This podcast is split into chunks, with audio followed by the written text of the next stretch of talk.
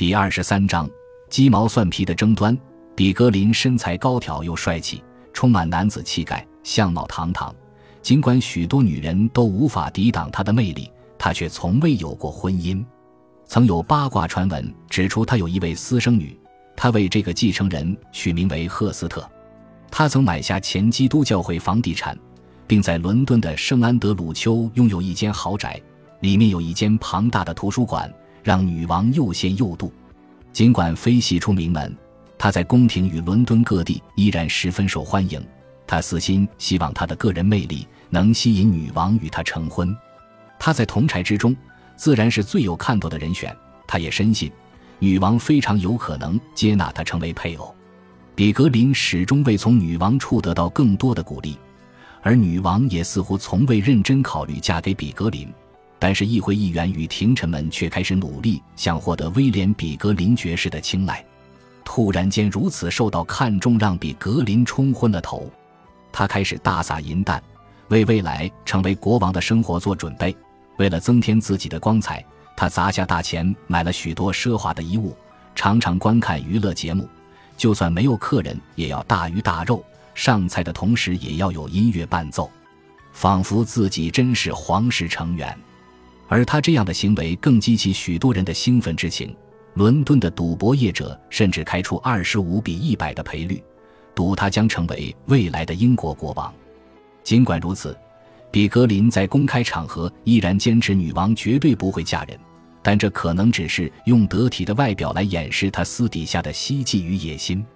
斐利公爵在最后一次派驻英国的任务中评论道：“这件事如果并不重要，也并不可悲，那这些人可能是疯了。为了不想出局。”阿伦德尔伯爵也开始在宫廷里说大话，送给伊丽莎白女王的侍女价值达六百英镑的昂贵珠宝，希望侍女们在女主人面前帮他说点好话。尽管阿伦德尔伯爵常常这么做，但就连紧张兮兮的布鲁纳男爵看在眼里，都认为他威胁不了查尔斯大公的机会。阿伦德尔伯爵只是怀抱着不可能的希冀而已。当然。部分上了年纪的贵族人士十分讨厌比格林的装腔作势，而只要有任何贬低比格林的机会，都会让阿伦德尔伯爵高兴不已。有一天，威廉·比格林爵士正要大摇大摆地穿过女王寝宫的密室，前往皇家礼拜堂时，阿伦德尔伯爵挡住了他的去路，同时表明比格林的阶级太低，不应该出现在那里。他只不过是一介小小骑士，最多只能到夜间室。比格林表示自己知道的可多了，就像他知道阿伦德尔伯爵是个厚颜无耻又粗鲁的无赖，因此阿伦德尔伯爵表示要决斗以分胜负，但比格林拒绝应战，同时指出阿伦德尔伯爵的能力不及。在这之后，盛怒中的阿伦德尔伯爵便断言，若伊丽莎白女王与比格林结婚，他就要卖掉所有的财产移居海外。一五五九年的春天。